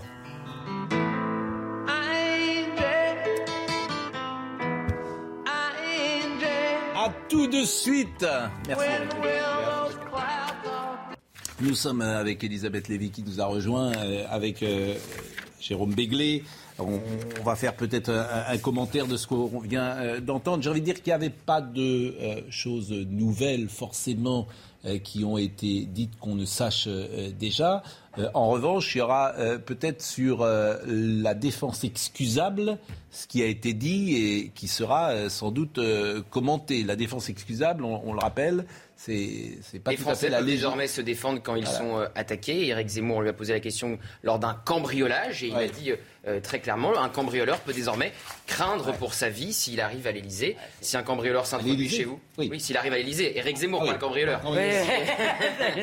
si un cambrioleur s'introduit chez vous, vous avez le droit de vous défendre jusqu'au meurtre. Si Eric Cela Zemmour dit, arrive à pas- ce sera le meilleur cambriolage de l'année. Cela dit, cela dit, euh, Pascal, il y avait peut-être rien de nouveau, mais il y a quand même un changement de ton sur un certain nombre de choses. Par exemple, sur Marine Le Pen, il a été assez, euh, disons, euh, plutôt compréhensible. Plutôt Oui, bah, parce qu'il Euh, c'est ce qu'on dit d'ailleurs. Il est plus virulent en ce moment euh, envers euh, Valérie Pécresse que contre semble logique. Marine Le Pen. Oui.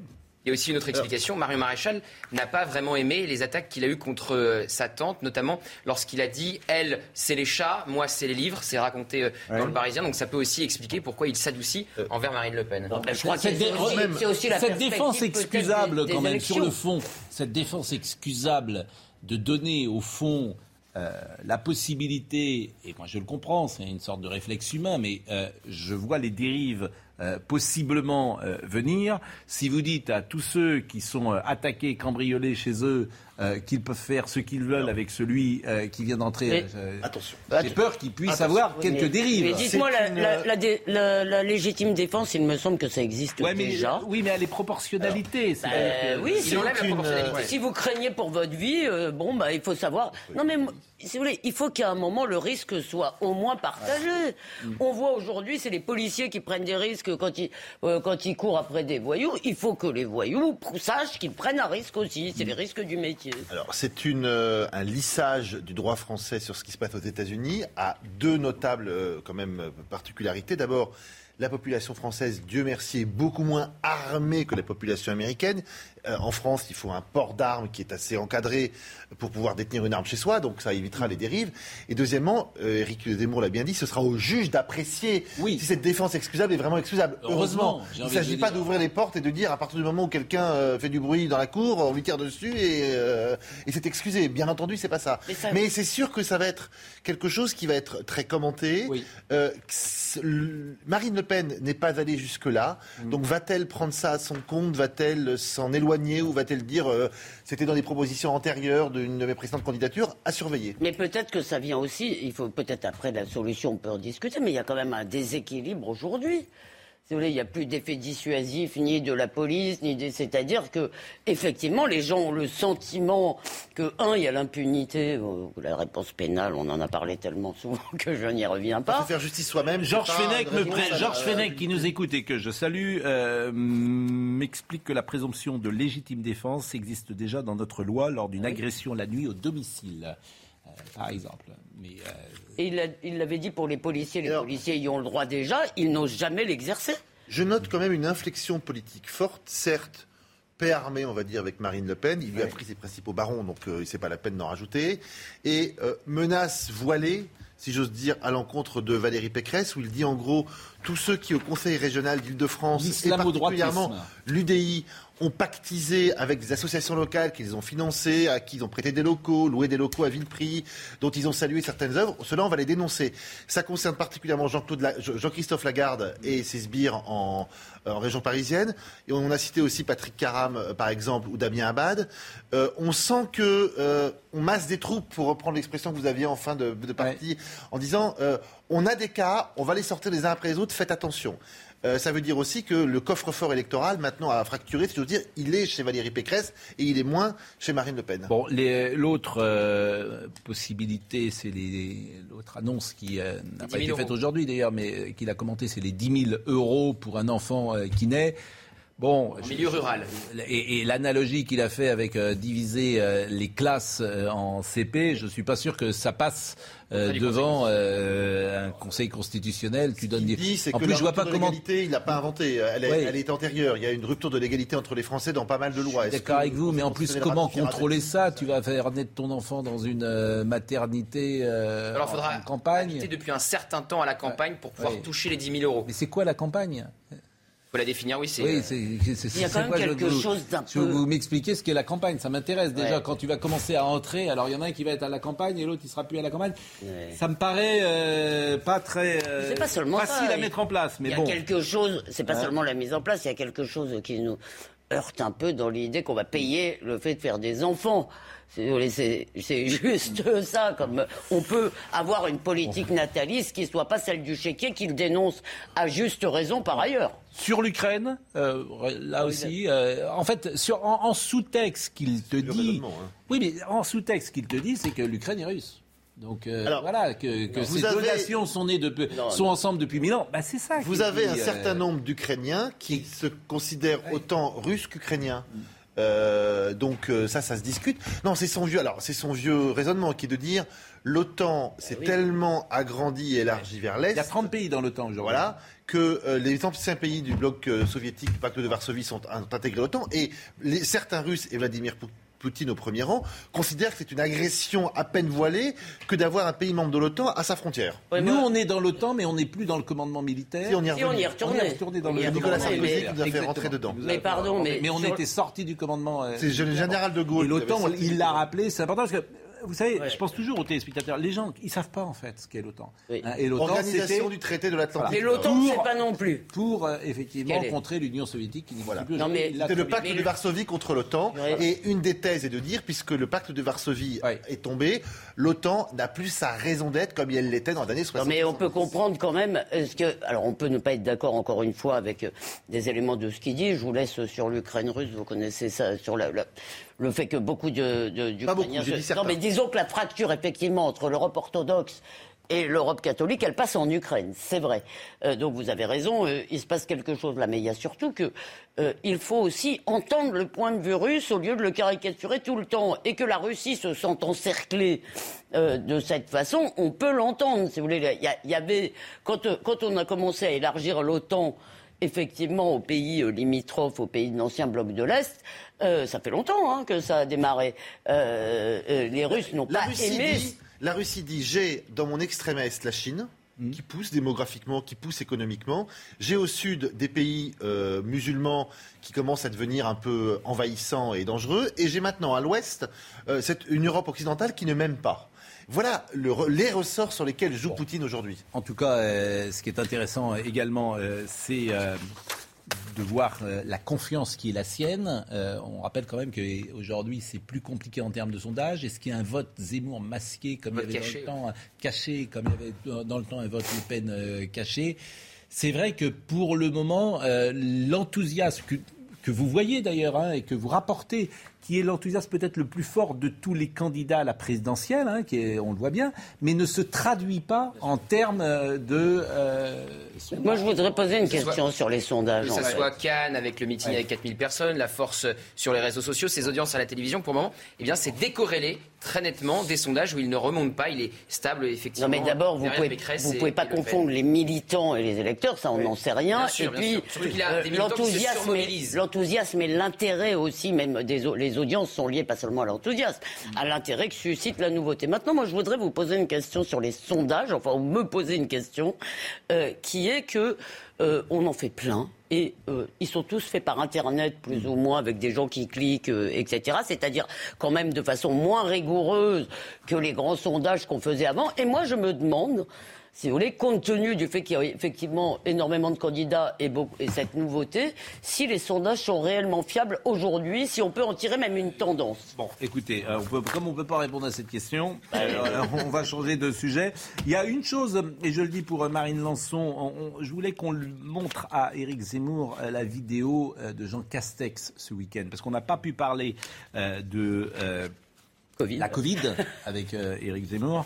C'est vrai qu'il est assez peu présent, je- me semble-t-il, sur ce thème. C'est pas un de ses thèmes euh, numéro un. Il a fait une tribune dans l'opinion à la fin euh, de l'année dernière où il fait un pas de deux, Eric Zemmour, puisqu'il sait que son électorat est fracturé sur Oui. euh, la question. Il a un électorat qui est pour le pass sanitaire et un électorat qui est archi contre. Donc il fait un pas de deux. Il a annoncé que lui, il supprimerait tous les passes sanitaires, évidemment, passe vaccinal, s'il est euh, élu, et qu'il n'y aurait plus eh bien, de confinement, de restrictions, etc. Mais il est pour la vaccination des personnes à risque, des personnes âgées. Alors il y a une image évidemment qui a été assez choquante. Le déplacement à Grenoble et Échirol du Premier ministre, accompagné de plusieurs ministres, a été accéléré au pas de course à cause de manifestants anti-vax. Et c'était extrêmement violent. Voyez cette séquence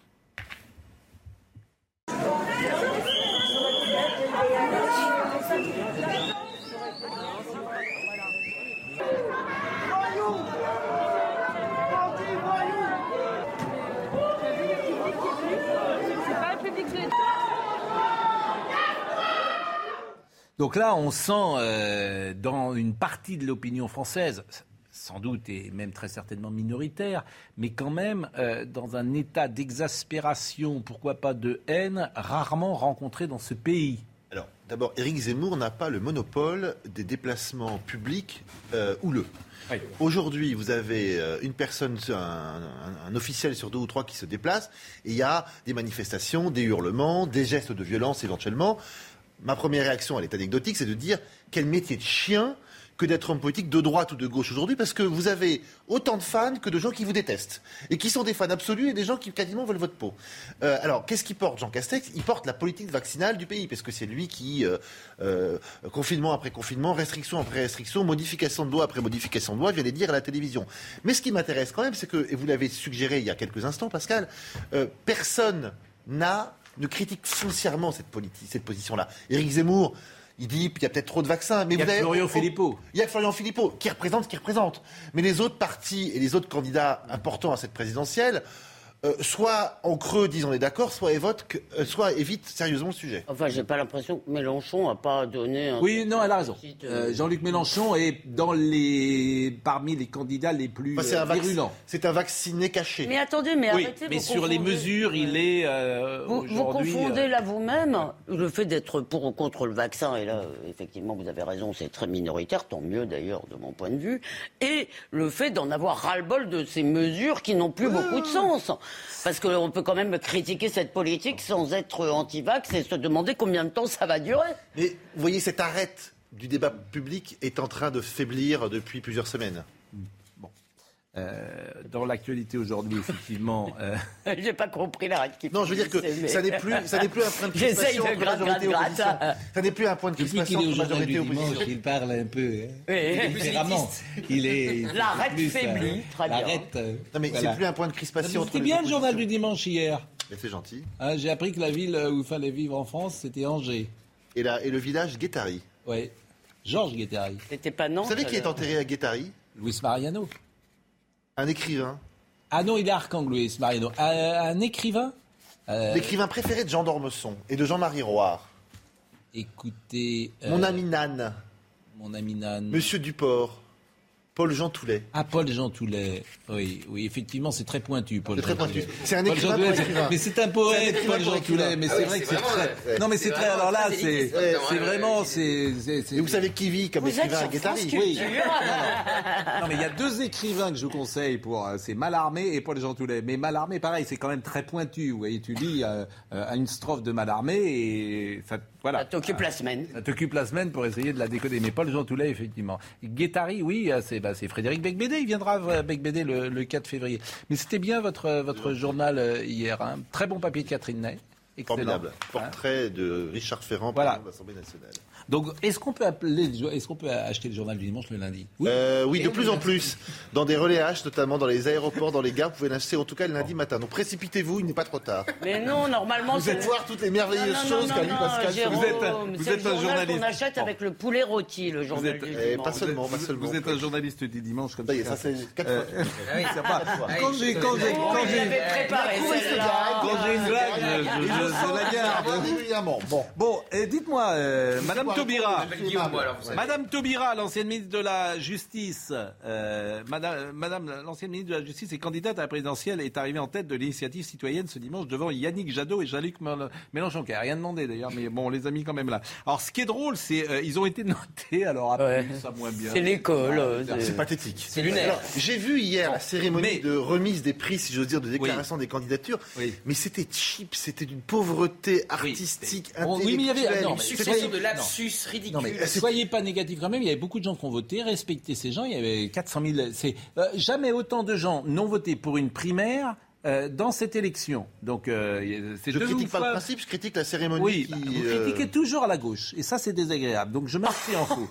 Donc euh, la primaire de la gauche, c'est Christiane Taubira, donc. Qu'est-ce qu'il est gonflé Ouais, ouais, c'est comme tu dis. Ça c'est pas bien. Ah, ça m'a ça m'a coupé les sifflets. Bon, Il oui, oui. beaucoup, hein. Non mais c'est vrai. Non, mais quand bon, même- Madame Taubira, alors elle est devant. euh, alors je crois que Anne Hidalgo, elle est vraiment Cinquième. Elle est cinquième. Elle est dans les choux. si j'ose dire. Elle est après la retour Et, Oui. et- et ce qui est drôle, c'est que euh, Christiane, j'ai dit Christine et c'est, j'ai dit Christiane et c'est Christine. euh, Non, c'est Christiane. Oui, c'est Christiane Taubira, oui. Et alors, elle, elle a fait des tweets. Alors, quand elle fait euh, un tweet, elle fait une faute d'orthographe. Ça, c'est magnifique. Donc, nous acceptons le débat, la controverse. C'est la controverse, évidemment. équipes, hein. Bon, nous sommes une démocratie moderne. Oui. Alors, il, il s'en est amusé, Eric Nolot. Il a dit Christiane Taubira, ancienne garde des Sceaux, une nouvelle fois confrontée au problème. Ah, il est parti. Euh, au problème des récidivistes, de la faute d'orthographe cette fois et, et de trois. Alors ça, c'était la première. Vous voyez, c'est fou quand même. Tu fais trois tweets, tu fais trois fautes d'orthographe. Dont une encore plus grave que ça. euh, hein. Est-ce qu'on peut voir l'autre? Euh, Le peuple en a Ouais. Avec un accent. Ah, non mais franchement, mais, Ah, mais ça, c'est plus grave. c'est mais, beaucoup mais vous vous rendez compte le niveau de relecture. Mais c'est, enfin c'est, les gens qui écrivent, ils sont en CM2 quoi. Ou en- Mais ce qui est incroyable, CM1, c'est qu'il faille relire. Excusez-moi, quand vous écrivez ça, le peuple en a assez, vous ne mettez pas d'accent spontanément quand même. Mais, mais- ah, parce- bien sûr, Et là, et c'est s'il y a un tel Ouais. mépris envers la primaire populaire, c'est euh, parce que voilà, enfin c'est pas possible, parce que qu'elle- ah voilà. C'est du charabia. Donc, Je crois que j'en avais vu une quatrième, en plus, Oui, un oui, quatrième tweet. quatrième. Il y en avait une avec un ER, un ER. Il y avait un ER mal placé, oui. C'est du, euh, bon. Non, non. Mais Donc, cela euh, dit, vous vous êtes C'est arrêté. anecdotique sans doute, mais bon. Vous êtes passé un peu vite sur la question des notations, parce qu'il y a Oui. quand même un drôle d'esprit là-dedans. Si vous voulez, c'est vraiment maintenant euh, les partis politiques eux-mêmes vont être soumis à cet infantilisme, si vous voulez, avec des leaders qui vont être notés. Et on est donc dans une politique en quelque sorte de la demande, c'est-à-dire les électeurs maintenant vont nous dire. euh, Non, mais c'est moi, excusez-moi, ça me je choque vous, mais vous savez, il y a une info qui est très euh, peu commentée et que moi je trouve incroyablement signifiante. C'est François Barouin chez Barclays. Je l'ai pas vu, alors. François Barouin, qui aurait pu être un homme politique euh, et tenter la présidentielle, euh, il est allé à la présidence d'une banque privée. Et alors C'est-à-dire que pourquoi euh, je trouve ça révélateur, c'est que plus personne ne va vouloir faire de la Évidemment. politique. Euh, par, pour les raisons que vous avez dites tout à l'heure. C'est-à-dire que vous vous faites insulter. Effectivement, euh, euh, c'est rude, les mandats sont rudes. Euh, vous Vous gagnez pas d'argent Alors, c'est un paramètre, effectivement. Quand vous gagnez pas d'argent, ne dites pas ça Bah, non plus. bah, vous gagnez pas beaucoup d'argent par Bah, dites rapport pas au qu'un ministre qui gagne 8500 euros par mois euh, ne gagne pas d'argent parce que vous allez choquer nos téléspectateurs. Alors, Elisabeth. je- Mais en revanche, ce que vous pouvez dire, c'est que le profil de, par exemple, euh, quelqu'un comme François Barouin, qui sans doute doit avoir chez Barclays un, un salaire qui n'a rien à voir avec euh, celui qu'il aurait s'il était ministre, ça peut être un argument. Alors, je ne sais pas. Permettez-moi quand même de rectifier. être, Alors, euh, permettez-moi de préciser. Ce que je voulais dire, c'est que, effectivement, ministre, on en a 15 ou 20. C'est le service de l'État. Bon, 1500 euros est effectivement une bonne rémunération, mais pardon, si vous voulez, on est la France. C'est un service qui est 24-24, 7 sur 7. On peut les payer. Et effectivement, euh, euh, je me rappelle ce que disait en plus François, euh, François Léotard quand il a quitté la politique. Il a dit euh, ouais, faire de la politique, c'est se faire insulter par des journalistes incultes. Et maintenant, c'est se faire taper dessus par des manifestants. Effectivement, ça fait beau. La question est de savoir, Pascal, si euh, en France, comme aux États-Unis, en Allemagne et en Italie par exemple, on a le droit de faire des allers-retours entre la sphère publique et la sphère privée. Être patron d'une banque, puis ministre de l'économie, puis euh, président du Conseil comme M. Draghi par exemple en Italie. Euh, à- à être un homme d'affaires qui s'est enrichi, puis être élu à la tête de son pays comme M. Trump. Ou est-ce que, à partir du moment où vous avez goûté au privé, Hmm. euh, vous êtes vous êtes définitivement rayé de la carte politique avec interdiction d'y retourner Est-ce que ça Moi, je trouverais sain de dire je commence par le privé, je vais dans le public, puis je retourne dans le privé. mais c'est je- pas ce que je vous disais, c'est qu'il y a 50 ans, les meilleurs faisaient de la politique et qu'aujourd'hui, les meilleurs n'auront peut-être plus sûr. envie de le faire. C'était ça que Bien je sûr. trouvais intéressant. Oui. Euh, Nordal Lelandais, euh, et évidemment, euh, c'est toujours, euh, les transitions sont toujours rudes, mais nous allons suivre vraiment chaque jour avec Noémie Schulz ce procès. Et on a commencé à en parler la semaine dernière, puisque Noémie Schulz avait interrogé la maman de la mère de Maëlys. Bonjour Noémie Schulz, vous êtes donc à Grenoble. Le procès se tient à partir d'aujourd'hui, du 31 janvier au, au 18 euh, février. Euh, est-ce que Monsieur, est-ce que Nordal Lelandais est, est arrivé au Palais de Justice de Grenoble? Alors non seulement il est arrivé au palais de justice, mais il vient de faire son entrée il y a quelques minutes dans le box des accusés, un box euh, vitré. On a vu arriver un homme donc euh, en chemise euh, gris, bleu clair. Euh, Il a enlevé son masque le temps de se présenter. La présidente lui a dit qu'il pouvait enlever son masque pour décliner son, identité. Il est comme on l'a vu il y a quelques mois au procès pour le meurtre d'Arthur Noyer, les cheveux poivre et sel rasés de près. Et, donc ce, ce procès vient de s'ouvrir avec des gens qui ont fait la queue dès 4h30 du matin devant le palais de justice pour pouvoir espérer y assister. Euh, merci euh, beaucoup. On rappelle évidemment que l'accusé a longtemps nié hein, avant d'avouer euh, la mort de la fillette disparue lors d'un mariage en 2017 en Isère. des zones d'ombre subsistent sur les circonstances du décès. Il déclare alors au juge, après près de six mois après la disparition de Maëlys, l'avoir tué involontairement. les deux parents de Maëlys seront ensemble à ce procès. Noémie?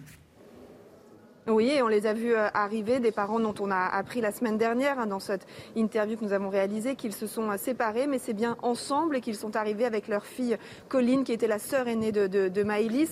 Euh, vous avez peut-être les images de Fabrice Elsner et Sébastien Bendotti. La mère de Maïlis, Jennifer De Arrojo, porte un grand tableau à l'effigie de Maïlis. La sœur Colline porte une photo. Ils sont entrés dans la salle d'audience avec ce tableau qui va donc sera là pendant les débats. Père de Maëlys, Joachim De a, a, dit quelques mots avant de rentrer dans la salle en disant qu'il espérait que Norda Lelandais resterait le plus longtemps possible en prison. On rappelle que pour l'enlèvement et le meurtre de Maëlys, il encourt la réclusion criminelle à, perpétuité. Merci beaucoup, vraiment merci beaucoup euh, Noémie Schulz et on va suivre euh, évidemment euh, régulièrement et, pourquoi pas chaque jour ce qui se dira à Grenoble. Il nous reste quelques secondes. je voulais d'abord, je salue Cyril Hanouna qui est en train de nous regarder. Et j'ai demandé à Marine Lançon si elle peut, parce que m'envoyer le et mettre à l'antenne le SMS que m'a envoyé Cyril Hanouna, parce qu'il n'y a pas de raison que ce soit moi qui porte le chapeau des blagues de Cyril Hanouna qui est plutôt drôle, si j'arrive à la mettre à l'antenne, mais comme elle est visuelle, il faut vraiment qu'on puisse la mettre à l'antenne. Un mot sur Nadal.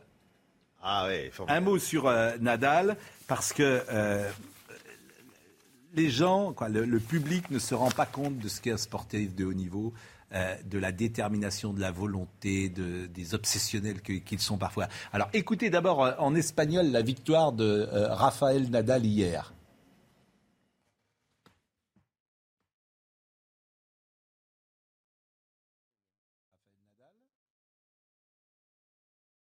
El primero en alcanzar los 21 títulos. Grandísimo, grande Rafa, muy grande, increíble, inconmensurable, irreductible, indomable, imparable, inmenso. Rafa siempre vuelve, infinito. Rafael Nadal. Rafa Nadal. Bon. Euh... 21e tournoi oui. du Grand Chelem. C'est un record, exceptionnel. Euh, record, il était ah, 3 bah, à être à 20, Djokovic et Federer. Mm. Et lui, et euh, ce qui est formidable, c'est qu'il y a 6 mois, il était en béquille. Oui, alors je sais pas. Et, que, et, il, était mené 2-0 hier. Et, il commence son match mal, il est mené 2-7-0 et il renverse un peu. Il a mangé physiquement et psychologiquement Medvedev, qui n'est pas le premier venu non plus. Oui. Absolument d'accord. Voilà. J'ai rien à rajouter. bon. Et je plus sois. Euh, est-ce que euh, est-ce qu'on a eu le temps euh, de mettre ce SMS Non. Ah quel dommage. Mais je peux pas parce que je peux même. Mais non, mais non, je peux pas vous le dire. C'est c'est c'est très rigolo.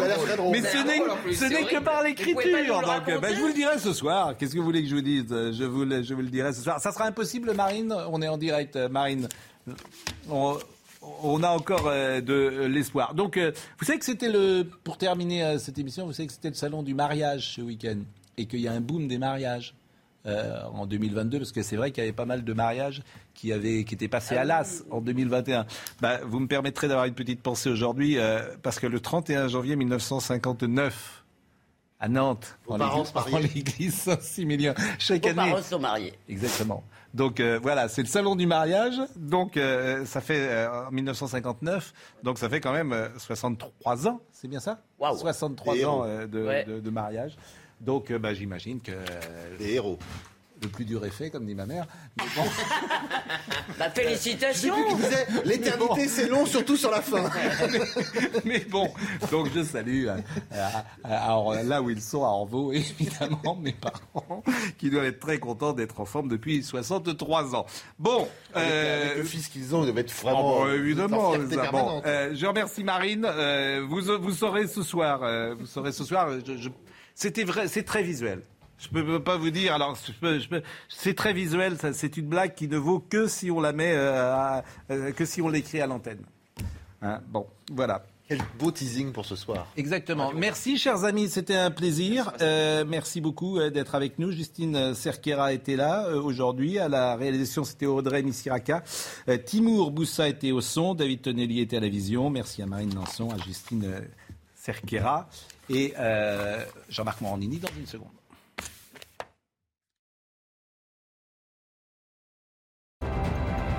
Retrouvez ce programme dès maintenant sur cnews.fr.